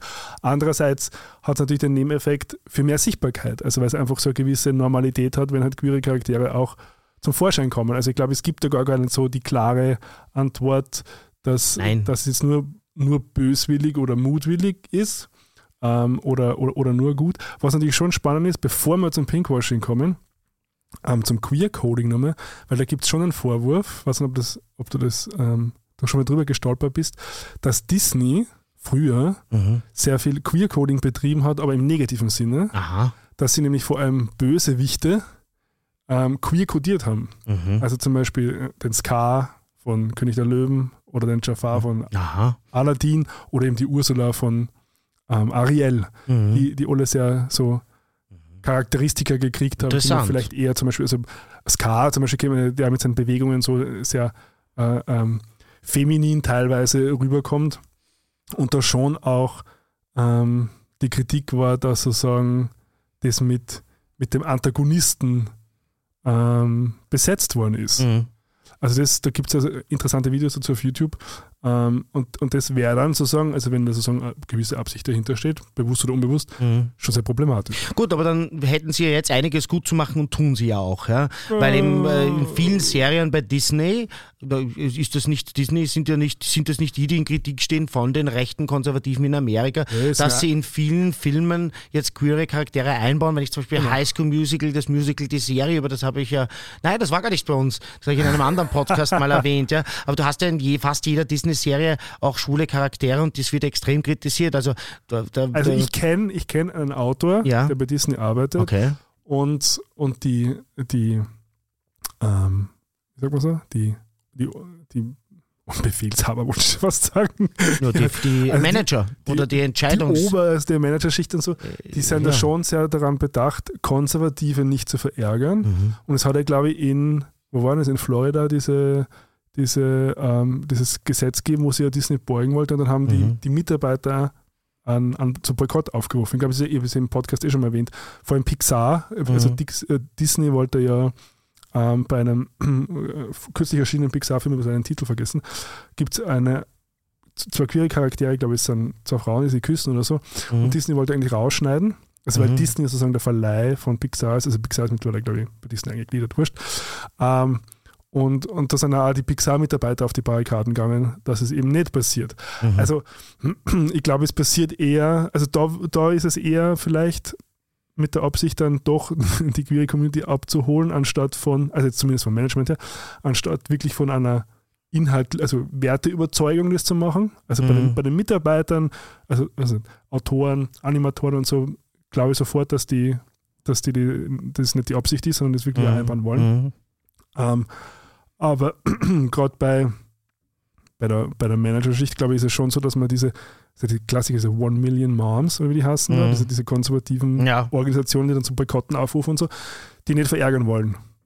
Ja, die, also die Motivation, warum Unternehmen das machen oder eben auch äh, Filmemacherinnen und Filmemacher, was ja, die, die ja auch im Grunde Unternehmerinnen und Unternehmer sind oder welche vertreten, ähm, ist mir gar nicht so wichtig. Wichtig ist, dass man es konsequent macht und immer und in der Unternehmenskultur spürbar ist. Ob die das jetzt Ja. wirklich aus einer intrinsischen Motivation machen, weil es gut ist oder weil sie sich gesetzlich gezwungen fühlen oder weil sie sich von der Community gezwungen fühlen oder von ihren Mitarbeiterinnen und wie du sagst, diejenigen, die das cutten, die das schneiden, die das, die die Animationen machen, ist mir dann eigentlich gar nicht mehr so wichtig. Natürlich wünsche ich mir eine Welt, wo alle Unternehmen aus intrinsischer Motivation äh, gut arbeiten, aber das, äh, weil das funktioniert nicht. Ja? Das merkt man auch beim Klimaschutz. Äh, wenn man da gesetz gesetzlich nichts regelt, dann wird es nicht werden. Oder wenn man keinen Druck aufbaut und genau das muss halt auch passieren, solange bis Unternehmerinnen und Unternehmer sich da beugen. Ja? Ähm, es gibt übrigens auch äh, schon durchaus Kritik aus der Szene. Ich habe schon ein paar schwule Männer hauptsächlich äh, gehört, die gesagt haben, ihnen sind, also sie sind, sie fühlen sich schon ein bisschen belästigt und genervt, dass in jeder Serie jetzt auf einmal ein queerer Charakter sein muss. Wie würdest du da drauf reagieren? Ja, das finde ich interessant, ähm, weil Also, ich Also, habe eine ganz klare sie- Haltung dazu. würde sich je, jemals ein Hetero genötigt fühlen, dass so viele Heterocharaktere zu sehen sind? Also schwierig. Es ist schwierig. Ich habe eine ganz klare Meinung dazu, Ja. Mhm. aber ich habe auch ein bisschen länger drüber nachgedacht. Ich habe heute das jetzt so auf den Schädel, ist natürlich extrem unfair. Aber ich, ich glaube schon, dass das irgendwann einmal ein bisschen nerven kann, weil es vielleicht momentan wieder dieses Pendel slightly overrepresented ist. Aber so viele Jahrzehnte lang hat das eigentlich gar nicht gegeben oder nur als Queer Coding, wie du gesagt Also hast. bis in die 90er eigentlich und gar der Film, nicht. Genau. Und der Film hat aber immer schon die Aufgabe gehabt, eben nicht nur das zu zeigen, was man hier auf der Straße sieht, sondern die privaten Momente, das Intime. Und das heißt, da hätte das viel öfter vorkommen müssen. Und wenn es jetzt halt jetzt so ist, dass es vielleicht dann einmal zu oft vorkommt, statistisch, ja, also dass das ein bisschen überrepräsentiert ist, dann ist das auch völlig okay. Und ich finde es schön. Ich freue mich über jedes Mal, ich muss sagen, also mein Herz blüht auf, ja, mhm. und eben mich nervt auch, wenn es angedeutet ist und dann ist es nicht so. Deshalb verstehe ich auch diesen Impuls, das, diese Kritik, den viele am Queerbaiting haben. Ich freue mich total, wenn es dann so weit kommt, dass in einer Serie sich jemand als queer outet oder mhm. wenn der von Anfang an queer ist, ein, mhm. ein Charakter dabei ist, der mich einfach repräsentiert, mhm. weil ich sehe mich als Teil der gesamten LGBTIQ Plus Community, auch wenn ich natürlich nur diesen einen Buchstaben, das G, äh, erfülle. Ja, aber dennoch freue ich mich jedes Mal und mein Herz blüht auf sozusagen, weil das für mich wichtig ist, repräsentiert zu werden und weil ich mich dann, mhm. weil ich mich dann inkludiert fühle. Mhm. Und deshalb ähm, kann ich nur alle, die hier Verantwortung tragen und das vielleicht hören, auffordern, macht ruhig weiter. Mhm. Ähm, und mit der Kritik muss man dann halt leben. Natürlich ja. ist es so, dass es wahrscheinlich, wenn man sich jetzt anschaut, wie oft gibt es das im echten Leben, wobei ich das gar nicht sagen will. Wenn du jetzt einen Film über Teenager machst, eben im Jahre 2022 und mhm. der spielt auch im Jahre 2022, dann wird es in jeder Schule wird's ein, zwei offen homosexuelle, queere, transsexuelle, lesbische äh, oder mehr wahrscheinlich. Es gibt, ja? es gibt eine aktuelle Studie, dass sie die Gen Z oder ja. die TikTok-Generation, ja. glaube ich, bis zu 30 Prozent als queer definiert. Mhm. Also als nicht heterosexuell. Ja.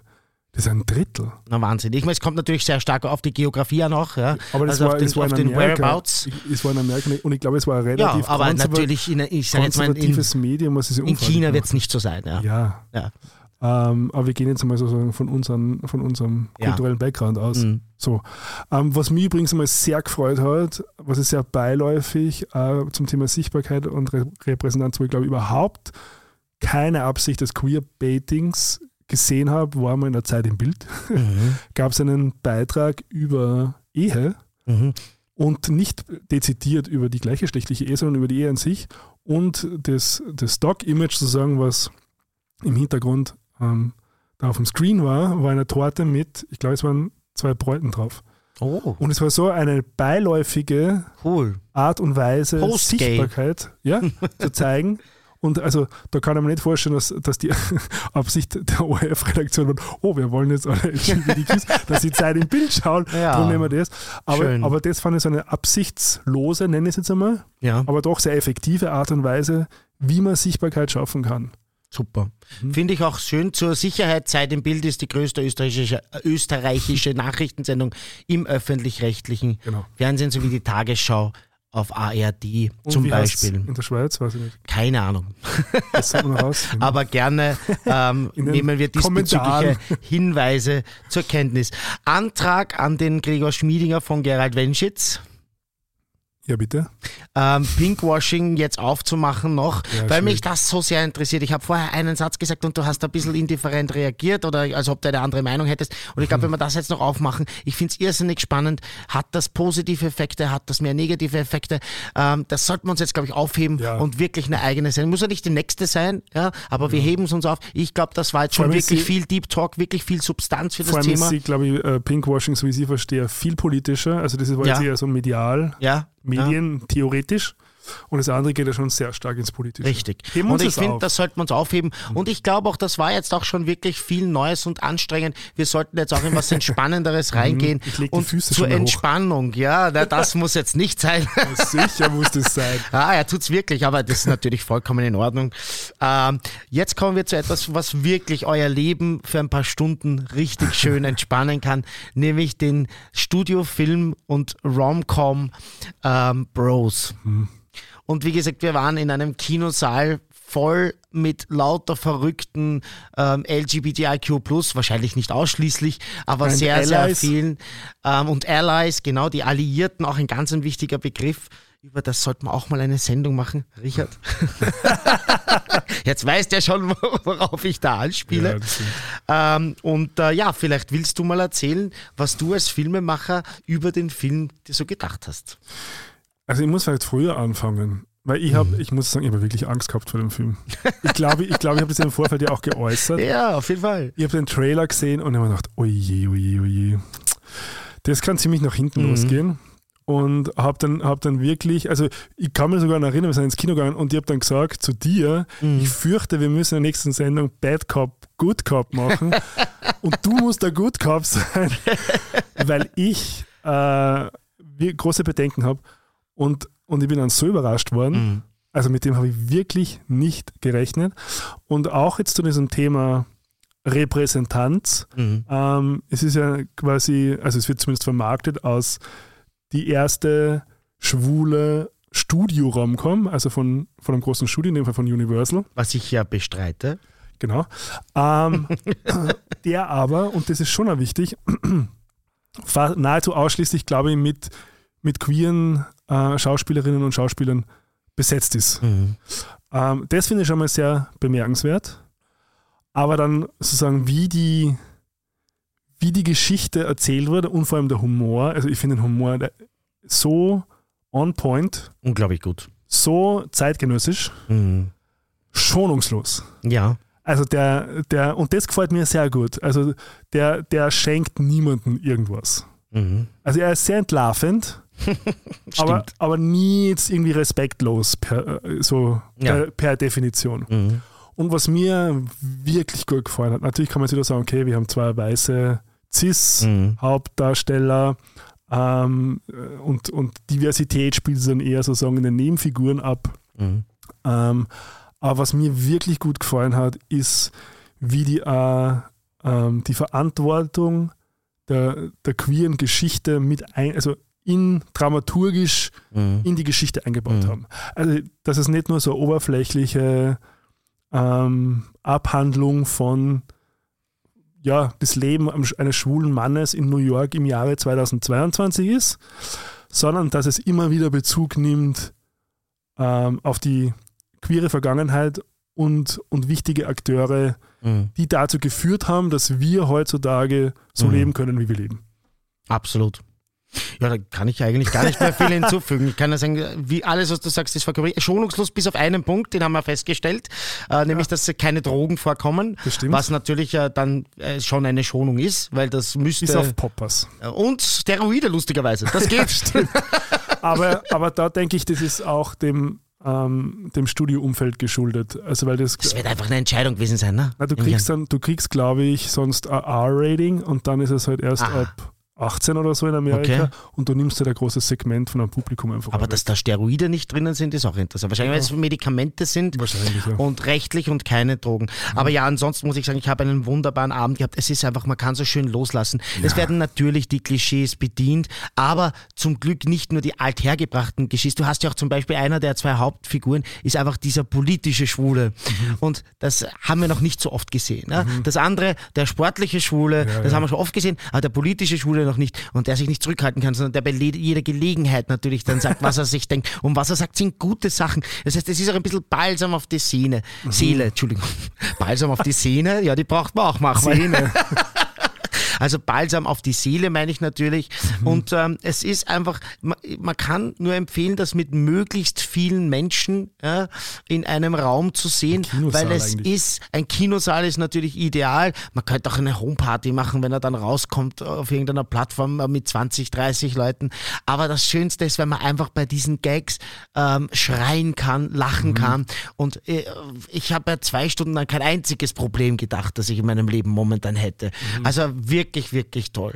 Und ähm, ja, wichtig für die Repräsentanz, weil Mhm. es werden da auch viele Leute reingehen, die nicht schwul sind und werden liebensvolle, liebenswerte Seiten an uns entdecken. Mhm. Glaubst nicht? Oder, naja, ich habe jetzt den Kopf geschüttelt, weil ins Kino, also am, am Box Office ist er ja gefloppt in Okay. Amerika. Ähm, er ist jetzt schon auf Streaming raus, also ich glaube, dass sie wahrscheinlich mehr im Stream sehen werden als im Kino. Mhm. Ähm, aber sonst ja, also ich habe also ich hab wirklich durchgelacht, eigentlich die ganze Zeit. Ja. Ich fand es sehr lustig, dass er beginnt hat mit einem 40-jährigen Podcaster. da habe ich, die- da hab ich die schon schnaufen gehört. und, ich hab mir, und er hat also super, also der, der ähm, äh, ist, er, ist, er ist wirklich gut geschrieben. Ja. Das, das muss man so sagen. Und er hat er wirklich super, super so ähm, äh, Quotes irgendwie auch einmal aufgeschrieben, der, der besonders hängen geblieben ist. I'd rather be a cliché than miserable. Und das fand ich so schön, weil es Schön, ist, also ja. das, das, Absolut. das schön. drückt so viel aus an und auch wie er, wie er mit der internalisierten Homophobie umgeht. Also, dass er die immer wieder darauf hinweist, dass wenn du jetzt eigentlich die unwohl fühlst, wie, wie schwul die Hauptfigur ist, als schwuler Mann, quasi, dass es eigentlich ja was mit Gay Shame schon wieder zu tun hat, Mhm. die, die, die man da projiziert. Mhm. Also die, und, und ich glaube schon auch, dass er, dass er wahrscheinlich für, vor allem für schwule Männer am besten funktioniert. Mhm. Ähm, aber der Humor ist echt super. Und Deborah Messing, oh mein Gott. Grace von Will und Grace. Ja, Wahnsinn, das Es- ist auch so toll. Also Grace taucht auf in Ja. dem Film, mehr verraten wir Ah, nicht. Deborah Messing, nicht Grace. Ähm, bitte? Deborah Messing, weil sie sagte sogar, Ja, I'm aber, not the character. aber was mir gerade bei deinem Zitat eingefallen ist, eigentlich eine Antwort aus, auf ein Zitat aus Uncoupled, weil da gibt es eine Szene, ich habe ja Uncoupled natürlich in meiner Misery jetzt mittlerweile schon fünfmal durchgeschaut und da gibt es eine Szene, wo einem Charakter vorgeworfen wird, you're nothing but a gay cliché und da ist das einfach eine schöne Antwort drauf. I'd rather be a gay cliché than miserable. Schön, wenn sich hier der Kreis so schließt. Ja. Ich finde aber schon, dass Bros mutiger und zeitgenössischer ist, als es uncoupled war. Ich finde, man muss nicht immer Hitparaden erstellen. ähm, es gibt, äh, gibt aber Warum nicht? Äh, wie, wie geht's dir eigentlich damit? Das ist, für mich ist das immer schwer, wenn Leute aus einem Konzert, aus einem Film, aus einem Theaterstück und sofort müssen sie eine Kritik so unter ihren Freunden. Ich mache mir jetzt schon oft aus, wenn ich mit Leuten gehe, wir, wir gehen nachher raus und reden über alles, aber nicht darüber, weil man- das, ich finde das immer ein bisschen komisch. Was sag, auch, oder welcher DJ war an dem Abend der Beste oder der Schlechteste? Das hat so viel mit einem selber auch zu tun. Mit eigen, schau, warum, warum Ja, ist für eh. mich Uncoupled gerade wichtig? Ähm, weil weil du ich es es- nicht analytisch schaue, wie vielleicht ein Filmemacher oder wie, wie jemand, der gerade nichts mit der Geschichte zu tun hat, einfach äh, als Unterhaltung das bewerte, sondern weil ich es gerade fünfmal schaue und mich da in, mein, in, in meinem Schmerz und in meinem. Also es erfüllt bei mir einen ganz anderen Zweck. Das Ja. heißt, wer, was, für wen hat es jetzt welche Bedeutung und über wen sagt es mehr aus? Weißt du, ich Aber du wirst, ja, du wirst ja schon sagen, welcher DJ an dem Abend quasi ähm, besser performt hat oder ich, nicht. Nein, tatsächlich Wirklich? nicht, sondern bei mir ist, also gut, es gibt immer Sachen, die gehen gar nicht bei mir und wenn jemand das macht, dann ist er bei mir sowieso unten durch und da bin ich dann schon quick to judge. Schon gebe ich schon zu, aber ich weiß einfach nach Jahrzehnten des Auflegens, du kannst ja genau dasselbe Set spielen mit denselben Platten, mit denselben Übergängen, mit derselben Accuracy, mit derselben Anlage, mit demselben Lichttechniker und dann sagt der ein Vogel, das war ja der Urschaß und ein anderer Vogel sagt er, das war urgut. Und es ist es sehr oft ist Kunst sagt natürlich und wie du sie aufnimmst mehr über dich aus und über deinen Moment als äh, über das äh, was, was wirklich passiert in der Darstellung. Und bei einem Konzert genauso. Ich bin schon rausgegangen aus Konzerten und habe gesagt um Gottes Willen war das heute schlecht. Und dann gehen andere Leute raus die genauso große Fans von dem von der, von der Band sind und die sagen das war halt ein Wahnsinn für mich war genau das was ich hören wollte weil vielleicht die Songauswahl so war dass das eher für den anderen also es viel aber das gilt ja glaube ich für Feedback generell ich bin ja jemand der ganz kritisch ist, gerade bei Kunst, dass man Feedback immer ernst nehmen muss. Feedback sagt immer mehr über den Feedbackgeber aus, als über den, der das Feedback bekommt. Das Kommt ist drauf mich. an, wer es Feedback gibt. ganz es gibt natürlich Profis. Ich finde, es gibt qualitativ. wenn du also jetzt, es gibt, man spricht jetzt auf Therapie an, oder wie? Feedback. Nein, also wenn, wenn mir jetzt ein, ein erfahrener, erfolgreicher Regisseur Ja. Feedback gibt zu meinem Werk, Ja. gehe ich natürlich ganz anders damit um, als wenn mit jemand, also zum Beispiel jemand, Beauftragt. Der, mit Film, der, Also- der mit Film nichts zu tun hat. Wenn du sagst, bitte, ich hätte gern Feedback. Ja. Das ist natürlich eine Ja. ganz andere Situation. Aber ich kann natürlich schon das Bedürfnis bestehen, dass man halt nach einem Film oder nach einem Konzert oder wie immer drüber reden möchte. Ich kann das genauso Ja, eh, aber muss wenn jemand sagt, ich möchte nicht drüber reden. Ja. Also ist ja, ist ja alles legitim. Alles ist legitim. Alle, übrigens, jetzt kommt mein Lieblingssatz von damals noch, von Gail Romeo, der ja so, so, so ganz weit oben in der Hitparadencharts, der, der most used ähm, Sätze. Oh je, was kommt alles jetzt? kann, nix muss. Alles. Oh. Talking about gay Klischee. Genau. Was für ein schönes Schlusswort eigentlich, oder? Yes. Ja, dann wer macht die salbungsvollen Worte? Soll ich das noch, na ganz kurz wollte ich jetzt zum das Rampensauber sagen. Ah ja, das. Abschließend. Der, jetzt hätte, hätte ich dich fast schon ausgestochen damit. Ja, aber es steht auf, Ja, steht am iPad. Zum da. Glück hast du Nur es ganz kurz, nur ganz kurz, ja. weil Dafür machst du nachher die salbungsvollen Worte. Ja, nein, ich muss, ich, muss, nein, ich, ich muss mich da leider ein bisschen korrigieren, weil ich war sehr streng mit dem Format, wie es rausgekommen ist nach der, nach der ersten Folge. Ja, Ich finde, es hat sich sehr gut entwickelt. okay. Ähm, es ist sehr unterhaltsam, Mhm. Vor allem jetzt, ähm, also wenn man berücksichtigt, unter welchen Umständen oder äh, sozusagen Budgetmöglichkeiten es entstanden ist. Und was ich natürlich äh, sehr gut fand, es ist ein, ein Paar rausgeflogen, wurde rausgeschmissen von der Produktion, ähm, was dann aufgelöst wurde aufgrund von einem antisemitischen Saga, Mhm. ähm, quasi während der, während der Produktion. Ähm, und das, und das finde ich auch super, dass es einfach Das finde ich dann auch konsequent, ja, das ist super. harte Kante, also keine Diskussion. Mhm. Das gar nicht drauf, also auch nicht, dass es nicht irgendwie so ausgeschlachtet wurde. Also es gibt ja auch Formate, die haben das durchaus mehr ausgeschlachtet für Quote.